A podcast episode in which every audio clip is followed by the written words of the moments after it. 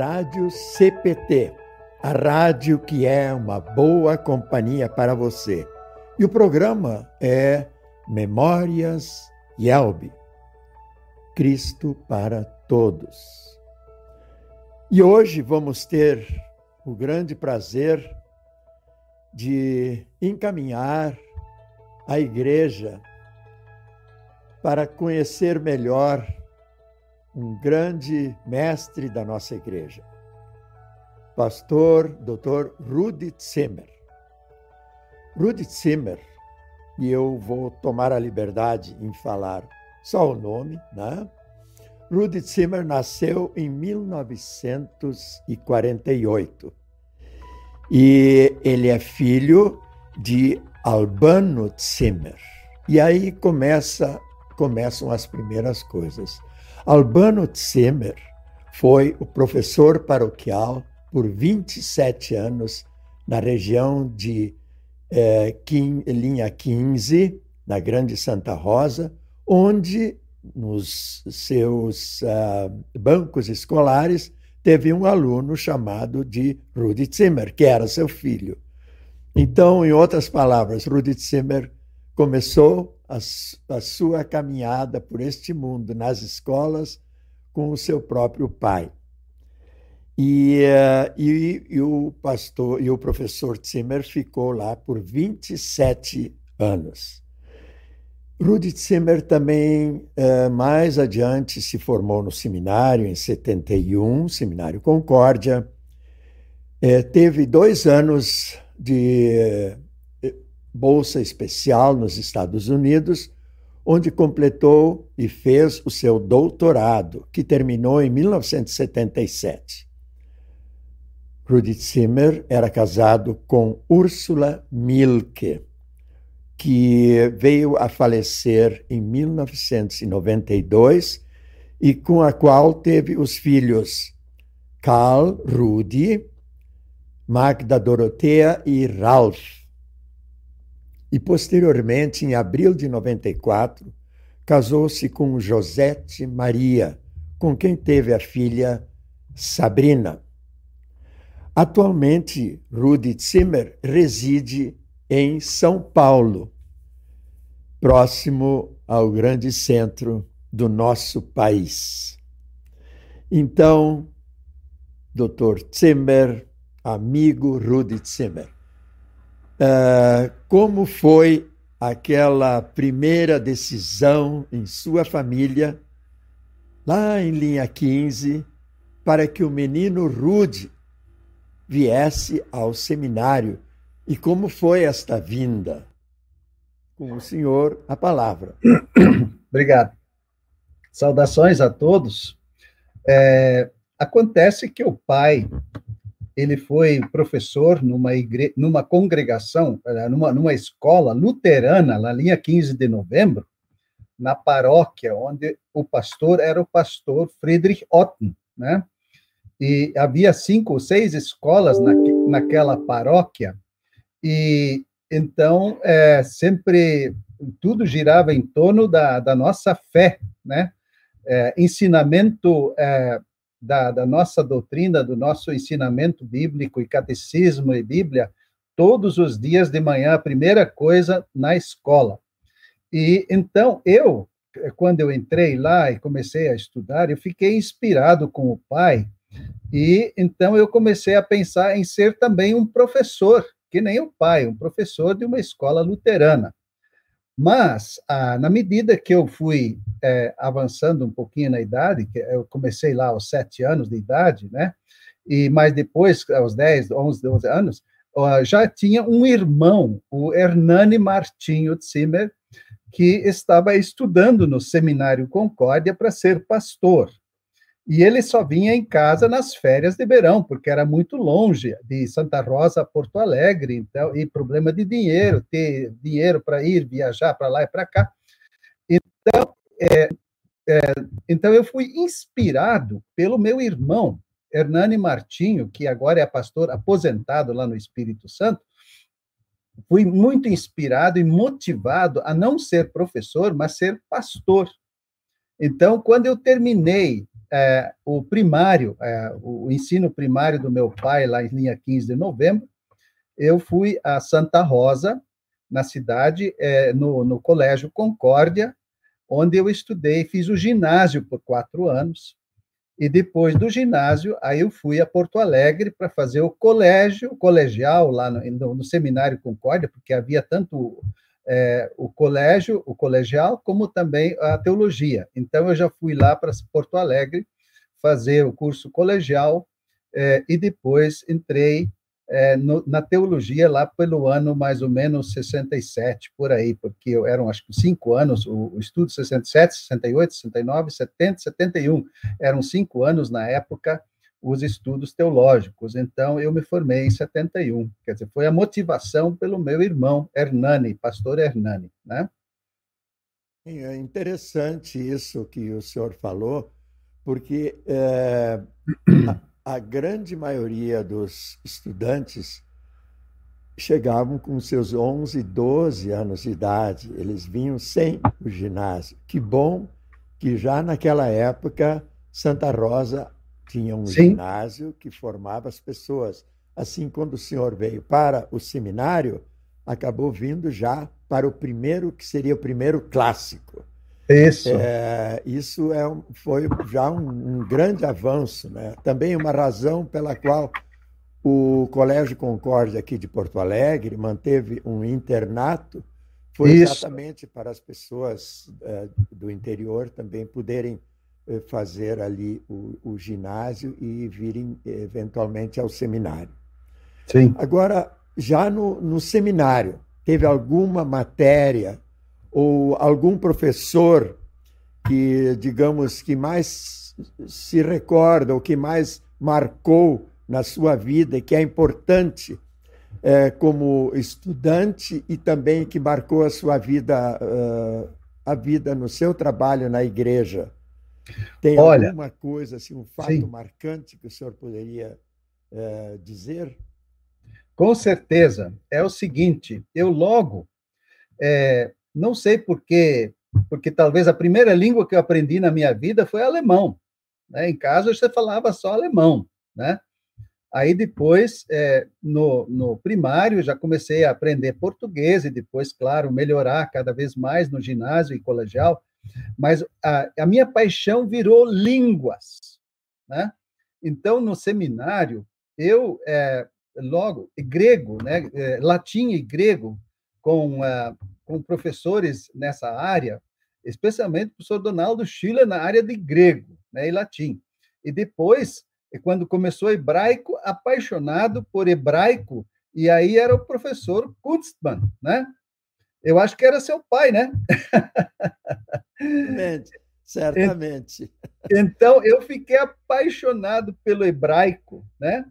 E aí, então, nessa área de línguas, eu realmente me aprofundei, fui, inclusive isso foi reconhecido pela faculdade, porque depois que eu comecei a, a estudar teologia, um ano depois, eu também fiz vestibular na FAPA, é, na Faculdade Porto Alegrense e passei em letras. Inclusive, lá, é, uma das línguas que tinha que fazer exame de, no vestibular era uma língua latim ou grego. Eu fiz em grego, imagina. Acho que era o único na vida lá que, que usou o grego para fazer o vestibular. E então entrei na FAPA, e como eu entrei um ano depois de teologia, quando eu estava chegando para estagiar, fazer o estágio em teologia, é, eu estava ainda na FAPA. Aí, é, o que, que a faculdade fez lá em Porto Alegre, a faculdade do Seminário Concórdia? Em vez de eles me colocar como estagiário numa congregação, me colocaram no, no, no Colégio Concórdia, lá em São Leopoldo, já para dar aula de grego, latim e alemão. Então, eu já me aprofundei nas línguas, dando aula, é, no, fazendo estágio. E quando eu é, me formei em teologia, em 71, faltava um ano para eu terminar letras. Aí eu pedi para a faculdade, por favor, me deixem, não me dão chamado ainda pastoral, porque eu preciso terminar letras. Tá bom eles, é, eles, eles aceitaram, mas uma semana depois me chamaram e disseram: escuta, nós é, é, conversamos e, e, e, e perguntamos se você poderia, então, em vez de não fazer nada, já ser professor de hebraico, grego e latim lá no seminário. então, eu já comecei a dar aula de hebraico é, e, e, latim e tal, lá no Seminário Concórdia por um ano, né? É, mas aí, quando eu terminei aquele um ano, aí eles me pediram para eu ficar mais um ano, mesmo que eu já tinha formado na FAPA, né? E aí, é, tinha uma comissão de bolsas, eles se reuniram e me deram bolsa para eu ir para os Estados Unidos para fazer mestrado. E dois anos depois, isso seria, então, 74, né? Aí, é, quando eu fui para lá, tinha havido aquela grande crise no seminário de St. Louis, lembra? Aquele Seminex, né? É, que surgiu lá, inclusive a maioria dos seminaristas saiu, também dos professores. Quando eu cheguei lá, só tinha cento e poucos alunos, e sempre tinha quase mil alunos, né? E aí, quando eu cheguei lá, um, eu comecei a logo me, me dedicar ao hebraico, né? Quer dizer, porque é Antigo Testamento, que eu queria fazer justamente o mestrado em Antigo Testamento. E depois de alguns meses, é, teve um evento festivo lá no seminário, é, daquele grupo novo dos professores e os alunos que estavam lá. E então os professores, tinha um grupo de professores me chamou e perguntou: escuta, você já não quer ficar direto aqui, em vez de um ano para fazer o mestrado, já ficar para fazer o doutorado? Aí eu digo, mas como? Eu não posso, eu tenho só uma bolsa de um ano, se eu, eu não tenho dinheiro, não tenho como pagar isso. Aí ele disse, não, nós vamos pagar para você. nós vamos arrumar uma bolsa para você, você já fica aqui direto. Aí eu escrevi para Yel, né, para o presidente, perguntando se eu poderia ficar. Aí eu recebi autorização para ficar, então, em vez de fazer só mestrado, eu já fiz o doutorado direto lá, fiquei três anos, quase três anos lá, e, e então já consegui fazer o doutorado de uma vez. Essa, essa época, o, eu, eu não juntei bem as datas. Quando o senhor fez doutorado, o senhor já estava casado? Só, só Sim, pergunta. Eu casei. Ah, já estava casado é, eu casei com a Úrsula Dorothea Milk, né? Que era filha de um pastor da igreja de confissão luterana, mas um alemão vindo da Alemanha, mas ele não estava mais ativo porque ele estava muito doente. Então, é, ela, nós casamos em 72 e quando nós fomos para lá, ela já estava grávida em sete meses. Aí, quando chegamos lá, três meses depois, nasceu o nosso primeiro filho lá, o Carl Rudi Zimmer. Então, então, então o Carl é americano também. Sim, ele, ele nasceu lá nos Estados Unidos. Depois, inclusive, quando eu estava quase terminando o doutorado, eh, faltavam uns três, quatro meses, a, a, a Úrsula já estava grávida outra vez. Aí a, a médica que cuidava dela disse: Olha, você vai precisar voltar antes para o Brasil, porque depois, se ele se formar daqui três meses, você vai estar tá dando a luz ou vai ter recém dado a luz. Não é bom para uma criancinha viajar desse jeito, nem uma mulher grávida assim para dar a luz. Aí ela foi é, três meses, três, quatro meses antes, já voltou para o Brasil, né? E aí eu só conheci minha filha, a Magda Dorotea, três meses depois que já tinha nascido. Tá, no Brasil. Mas, olha, Quando eu voltei. Né, professor, é bem interessante duas, duas coisas que eu queria comentar para a gente ir avançando. É assim, ó, eu me lembro do meu pai falar que ele, de certa forma, uh, chegando ao final da carreira dele, e quando ele vinha, ele, ele conversava sempre conosco sobre os alunos, etc. E ele sempre dizia com toda a clareza que ele estava assim muito feliz porque havia uh, duas pessoas assim muito interessadas em hebraico, né? E uma era o amigo e o outro era o pastor Assir, professor sim, Assir, sim. né? Era nós dois. Então, ele foi, é inclusive, um ano antes para os Estados Unidos fazer mestrado e voltou depois, eu fui. É, mas eu digo que interessante como uh, a gente sentia nele uma, um, um, até vou dizer um alívio, porque hebraico eu não cheguei a pegar hebraico, eu cheguei a estudar um ano e ali naquele ano eu só tive o grego. Aliás, uhum. com o professor Dr. Rupp, e eu só lamentei que eu não passei no grego nem no latim naquele um ano. Mas eu acho que foi um dos melhores professores que eu já tive na minha vida. Então ah, a é culpa não foi dele, a culpa foi minha mesmo. É. Mas eu senti o seu amor pela academia.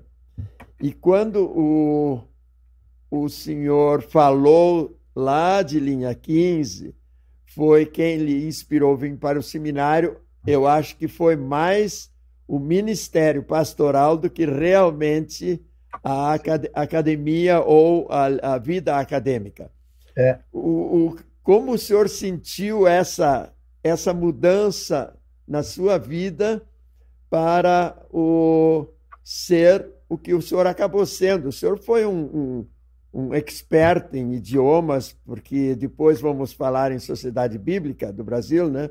Sim. Então, o senhor nunca mais abandonou, o senhor eh, continuou se aprofundando nesses conhecimentos.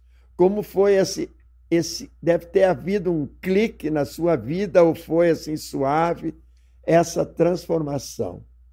É, é o seguinte: quando eu, é, quando eu estava terminando o doutorado nos Estados Unidos, eu já recebi, eles ah, me mandaram um chamado ou um, um comissionamento lá do seminário para eu ser pastor numa congregação perto do Seminário Concórdia, em Porto Alegre. Eu não lembro exatamente qual era a congregação, porque eles já queriam me aproveitar para eu para ser em parte professor no seminário e em parte é, pastor na congregação. Mas eu eu pensei, não, eu preciso primeiramente ter uma experiência real de ministério pastoral. Então, eu não aceitei aquela designação, aquele comissionamento ou chamado, e aí, quando eu voltei, aí eu recebi o chamado de Mandaguari, no Paraná, para eu ser realmente pastor unicamente, e não já ser professor ao mesmo tempo. Então, isso foi muito importante. Eu fui lá e fiquei quase, quer dizer, não fiquei muito tempo, porque eu fui lá é, em 77, é, lá mais ou menos em, em junho, julho, agosto, setembro, coisa assim, e já em 79 eu recebi chamado é, para ir ao, vir ao seminário Concórdia como professor, professor de homilética e hebraico, né? Então, eu pelo menos tive uma experiência de quase três anos de ministério exclusivo, não ser professor ao mesmo tempo. E isso, para mim, foi fantástico. Até hoje, eu tenho grandes lembranças de Mandaguari, é, porque era uma paróquia de cinco congregações que eu atendia, assim, diretamente, né? E, e, inclusive, nesse período, ela cresceu, foi, assim, uma coisa muito bonita. E, para mim, foi inspirador em termos de ser, depois, professor, para formar pastores realmente dedicados ao ministério pastoral. Então, isso. É, aí eu fui para o seminário. É, em 80, comecei 80, 81, 82, né? É, e interessante, 81 já me botaram de vice, vice-diretor do Seminário Concórdia. E em 82, como eu era muito bom em inglês, né? E, então houve uma reunião em, na Inglaterra das igrejas luteranas, e então o seminário me indicou para eu ir lá. E aí eu fui, lá para aquela reunião é na Inglaterra, e quando eu voltei, eu fiquei surpreso. Eu, eu, eu, eu, tinha sido escolhido como diretor do Instituto Concórdia de São Paulo. Aí a minha, a minha esposa Úrsula me falou o seguinte, que quando eu um dia depois que eu viajei para a Inglaterra, apareceu debaixo da porta da nossa casa um envelope. E ela olhou o que estava escrito ali. Dizia assim: olha, Rudy, você foi indicado para ser é, concorrer a, a, ser diretor do Instituto Concorde São Paulo. Se você concordar, não precisa responder. E como é que eu ia responder? Eu nem sabia. Naquela época não tinha celular, a gente não conseguia se comunicar. A Úrsula nem pôde me informar lá na Inglaterra que eu tinha sido indicado. E quando eu voltei, eu já tinha sido eleito. É, é, é, bonito. É, até o, o, meu, o nosso, nosso amigo técnico aqui, o Rodrigo Bloch, até ele abriu um pequeno sorriso aqui, porque realmente na igreja tem situações que a gente nem imagina. É verdade. Mas que muitas vezes são os caminhos de Deus que Sim. não estão previstos serem desse jeito e ele mesmo dá um, dá um novo caminho e é. isso a gente tem que agradecer a Deus e quando a gente entende isso e aceita e mesmo que às vezes a pessoa tem que se esforçar um pouco mais para isso, né? Sim. É, então, uh, que, que, coisa boa essa sua experiência em Mandaguari. Eu estava acompanhando assim no pensamento, eu me lembrei que foram praticamente dois anos. É. E essa experiência era importante para o senhor, porque claro. quando o senhor ia ter alunos depois, o senhor ia ter que dar o hebraico para aqueles que também depois iam atender congregações. Quer dizer, Exatamente. É, era importante isso, muito é. importante. Mas agora, uh, o seu conhecimento, o seu esforço, as suas habilidades aproveitadas pela igreja, também uh, reconhecidos, não só aqui no Brasil, mas também nos Estados Unidos, uh, fez com que, e na Inglaterra, como o senhor mesmo já citou, uh, fez com que o, o amigo caísse, não vamos dizer caísse, é, o caminho de Deus acabou lhe levando para atuar na sociedade bíblica. Primeiro de uma Isso. forma mais singela, mas e depois uma forma assim integral, temos que dizer. É verdade. E ali, uh, usando tanto as suas capacidades, como também e eu lembro isso sempre, também como representante da nossa igreja, da Igreja Evangélica Luterana do Brasil, é, dentro de uma sociedade bíblica tão bem organizada, não só no Brasil, mas também reconhecida no mundo todo como uma organização assim modelar para levar a Bíblia às pessoas. É. Então, vamos dar o primeiro enfoque sobre a sociedade bíblica do Brasil. Tá. Não, inclusive, só, um, só uma coisinha antes. Inclusive, é, lá pelos anos 90, eu fui indicado para ser diretor, diretor do Seminário Concórdia de Fort Wayne, nos Estados Unidos. Aí eu, eu analisei, eu neguei, eu disse, não, eu eu sou brasileiro, eu, eu me formei para servir a igreja brasileira e não de outro país, então eu não aceitei a indicação de ser diretor, de ser um, um candidato a diretor do, do, Fort Wayne, lá dos Estados Unidos. Bom, aí o que aconteceu? É, lá no final de, da, da, década de 90, é, inclusive eu fiquei surpreso porque a, a sociedade bíblica estava procurando alguém para coordenar a área de tradução, né? E, e revisão de Bíblias. Então, sabe, quem me indicou foi o, o Guedra, o, o, o, o presidente Guedra me indicou para a Sociedade Bíblica do Brasil. Aí, é, como eu tinha um, um, um sabático de um ano, eu fui para os Estados, voltei para os Estados Unidos já com minha família, minha esposa e os três filhos em 90 para 91. E, então, eu já, já lá comecei a um pouquinho a, a, a trabalhar, mesmo à distância, já ajudando na, na, na, revisão e tradução de Bíblias. E daí, quando eu voltei, eu comecei por, por, é, no começo de tempo parcial, né? É, não, não integral, é, de 91 a 94, né? Cuidando es, especificamente coordenando a comissão de tradução e revisão da Bíblia. E aí, aos poucos, inclusive, o Dr. Wilson Scholz também foi integrado nesse grupo, que nós revisamos a nova a, a, chamada Bíblia na linguagem de hoje, aí virou nova tradução na linguagem de hoje, NTLH. Quer dizer, isso foi feito naquela época, né? E tínhamos cinco, seis é, membros da comissão de tradução que fez isso aí, e então, nesse mesmo período foi construído a gráfica, foi preparada a gráfica da Bíblia, e então, 94, 95, eu fui colocado como secretário de tradução e publicações da Sociedade Bíblica do Brasil, né?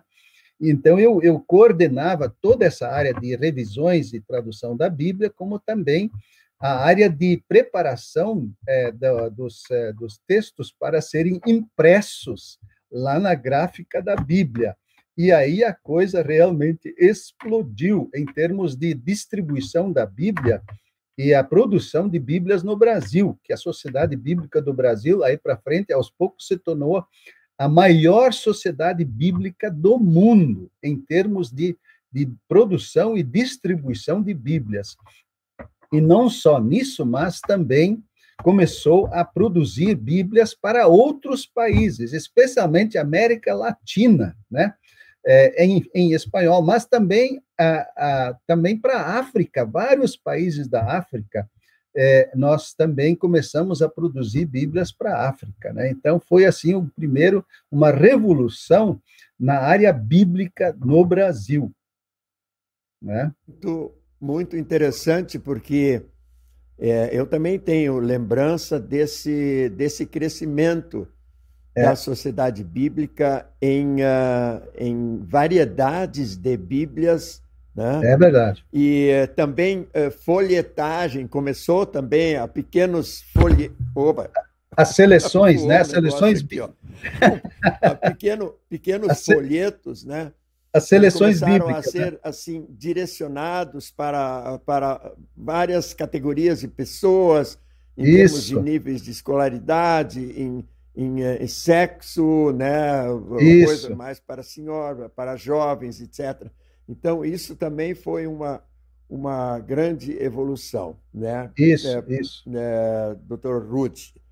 Agora, uh, nós estamos assim uh, interessados também e uh, nós poderíamos ir agora por uma hora, mas nós estamos assim um pouco restritos, né? Ah, é verdade, puxa. É, claro, mas uh, nós uh, precisamos abordar, por exemplo, queira ou não queira, o, o senhor foi, na época, eu posso até abrir meu voto, eu não votei, mas o senhor era meu candidato também a presidente, eu estava ali, eu digo, bom, está na época do doutor Rude ser presidente. Deu certo, apesar que eu era já funcionário da igreja, mas uh, mesmo assim eu, eu posso agora dizer que eu tinha minhas preferências pessoais.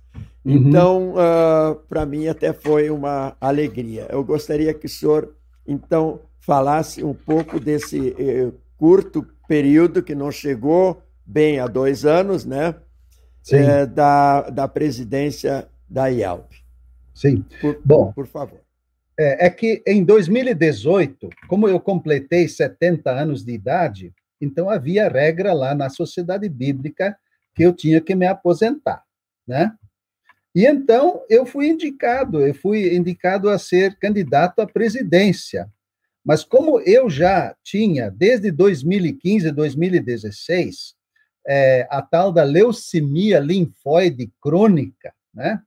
E tinha que fazer exames de três em três, quatro em quatro meses para ver como é que estão os meus leucócitos, porque os leucócitos normais são entre, entre 3.500 a 10.500, né? Mas eles já estavam em 30 mil, 40 mil, 50 mil, às vezes até 70, 80 mil, mas nunca precisei medicamento. Mas quando fui indicado para a presidência da IELP como candidato, eu, eu entrei em contato com o hematologista, Dr. José Mauro Kutner, que até hoje é meu hematologista, e perguntei: escuta, é, seria possível eu, eu, eu, participar disso e talvez me candidatar, aceitar a candidatura? Aí ele disse: não, não tem problema, porque as coisas estão sob controle. É, e nunca precisei medicamento, né? É só era acompanhamento com exames exames é, de, de sangue, né? E então eu, no fim, ah, concordei e, então participei é, da, das eleições e fiquei surpreso que eu fui eleito presidente. Então foi uma grande honra é, de servir a IELB é, é, como presidente da igreja, né? E, e realmente foi assim especial porque é, ser pastor outra vez, li, é, é, coordenar pastores, lider, li, lidar com pastores, e ter ter encontros assim, uma série de encontros com pastores, aconselhando-os a, a, em sua vida pastoral, como também aí sair e fazer pregações em festividades especiais, palestras, estudos. É, isso tudo foi assim uma grande, é, digamos, experiência pessoal, é, de, de modo assim, é, sabe, é, deslumbrante, realmente assim, grande prazer em participar disso, né? Mas aí aconteceu aquela coisa horrível, né? Foi no começo de 2000, é, é, mil, mil, é, 2019, né? Inclusive tenho aqui a, a, o, o comprovante, né? O comprovante que mostra os leucócitos de repente foram para 206.490. Imagina, o normal era no máximo 10.300, foi para 206.400 e pouco. Aí eu fui é, direto é, ver com é, é, os, os, linfócitos que combatem os leucócitos, o normal máximo é 2.900, foram para 169 mil também. Aí eu fui, é, fui logo é, consultar o meu hematologista e ele disse: Olha, infelizmente você precisa ficar trancado em casa, perto do hospital, porque isso aqui é perigosíssimo. Eu preciso lhe fazer um tratamento de, de, de, de digamos assim, com, com medicamento, é, para ver se nós conseguimos é, digamos assim, controlar ou baixar esses leucócitos. E então, diante dessa situação apavorante, é, eu pensei, não, se eu, eu vou ter que ficar controlado, não vou poder mais, talvez, nem estar em reuniões da diretoria nacional, nem, nem participar, nem, nem é, coordenar trabalhos, etc., eu vou prejudicar o trabalho da igreja, e então eu, infelizmente, re, é, renunciei, e então, comecei um tratamento sério, inclusive é um, um, um medicamento que não é fabricado no Brasil, chama-se Imbruvica ou Ibrutinib, né? Então, ele me prescreveu três comprimidos é, para tomar 15 minutos depois do café da manhã, e aí eu comecei a tomar insistente, mas, mas no começo a coisa ficou pior, porque veja, eu tenho aqui também o, a, a sequência das, das datas. Então, por exemplo, em, em, é, em 26 de 7, quer dizer, de julho, é, tinha passado para 215 mil os leucócitos. Em, é, mas em, em 21 de 9, setembro de 2019, foi para 434 mil leucócitos. Quer dizer, uma coisa louca, né? Aí eu pensei que eu nem vou viver, não nem vou viver mais, mas depois, já em, em, em outubro, 5 de outubro, já tinha baixado para 283, e aos poucos foi baixando, baixando. Hoje, graças a Deus, e, inclusive depois de cinco, seis, sete meses, eu é, é, tive uma série de feridinhas ao redor das unhas, porque o, esse ibrutinib causou isso. Aí ele baixou para um comprimido. E ele mesmo ficou preocupado se isso ainda ia me ajudar. Mas, graças a Deus, continuou baixando, baixando. Agora estou em torno de 20 mil é, leucócitos. Então, esses dois, três anos é, parados aqui, perto do hospital, fazendo quase exames todo mês, cada dois meses, é, e agora estou mais tranquilo, a, a leucemia está sob controle de modo geral. Né? Pastor, doutor Rudi Zimmer, Poxa, que, que, que bonito, que bom, que excelente para a igreja uh, poder conversar assim tranquilamente com o senhor, mesmo que a gente tenha estabelecido alguns tópicos em, em, em razão de se conhecer um pouco da sua biografia. Mas nós, nesse momento, eu aproveito essa, essa possibilidade da Rádio CPT com esse programa Memórias de Elbe, ter entrevistado uh, você no programa Os Presidentes Elbe, né? E, uh, e agradecer a sua disposição, a sua boa vontade, a sua simpatia também, a sua sinceridade, porque uh, a gente já já estou algumas um pouquinho mais que uma década no Instituto Histórico, então a gente já conhece um pouco uh, bastante da, da história da igreja e aquelas histórias paralelas também. Uhum. E eu tenho certeza que os senhor, seus depoimentos hoje também talvez uh, vieram esclarecer uma ou outra dúvida que talvez bons luteranos tinham em seus corações e uh, para isso existem esses programas. Então, eu, eu tomo a liberdade em fazer como fazem os repórteres, né? apesar que eu não tenho nenhuma formação nesse sentido, e, e lhe dar um minuto para as suas despedidas. E mais uma vez eu digo, Rádio CPT, a rádio que é uma boa companhia para você, programa Memórias Yelb Cristo para Todos. Com o senhor, a palavra final. Tá bom. Bom, eu agradeço muito é, esse encontro, essa conversa. Eu até queria mencionar que, além do, do, do que foi mencionado, né, é, eu ainda tive outras atividades na igreja. Eu tenho aqui uma lista de. Um, minha nossa! De, vamos ver, aqui são seis, mais doze, é, depois mais 14, é, atividades que eu fiz na igreja, né? É, conselheiro de mordomia na Liga de, da Liga dos, das Servas, membro do conselho diretor, membro da Comissão de Teologia e Relações Eclesiais, foi por muitos anos que eu fui da CTRE, da Comissão de Colóquio também, Comissão de Apelação, Conselho Administrativo da Hora Luterana, é, depois é, conferências em convenções regionais, convenções nacionais, e, enfim, muitas coisas que foram assim, coisas que eu fiz com muito prazer, porque era no sentido de ajudar a igreja a crescer e, e se desenvolver de forma missionária para realmente crescer mais no Brasil. Porque nós sabemos que a igreja luterana tem a verdadeira doutrina e ela precisa expandir, levar essa mensagem maravilhosa para as pessoas que estão aflitas e estão em, com problemas.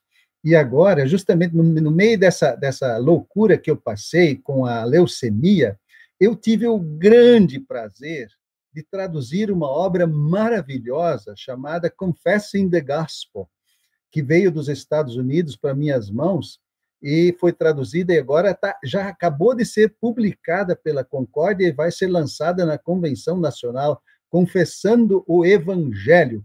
E eu, quando recebi, fiquei surpreso. Por que, que eu recebi esse presente lá dos Estados Unidos? Quando fui ver um coautor, eu sou um dos coautores, o Dr. Nestor Beck, o Dr. Martim Bart e eu somos três brasileiros que participaram da composição dessa obra e agora ela acaba de ser lançada e vai ser, aliás, ela vai ser lançada na convenção nacional. Ela vai ser uma grande ajuda para os pastores, para a formação de pastores, porque é uma dogmática atualizada que sistematiza de forma maravilhosa o que a Bíblia ensina. Então, eu fico muito feliz e agradeço por essa oportunidade de ter sido entrevistado aqui e então saúdo a todos os membros da igreja, pastores, enfim, todos os que eventualmente vão ver essa, essa entrevista. Saúdo-os e desejo que Deus os abençoe ricamente em sua vida pessoal, familiar e congregacional. Que Deus abençoe a todos.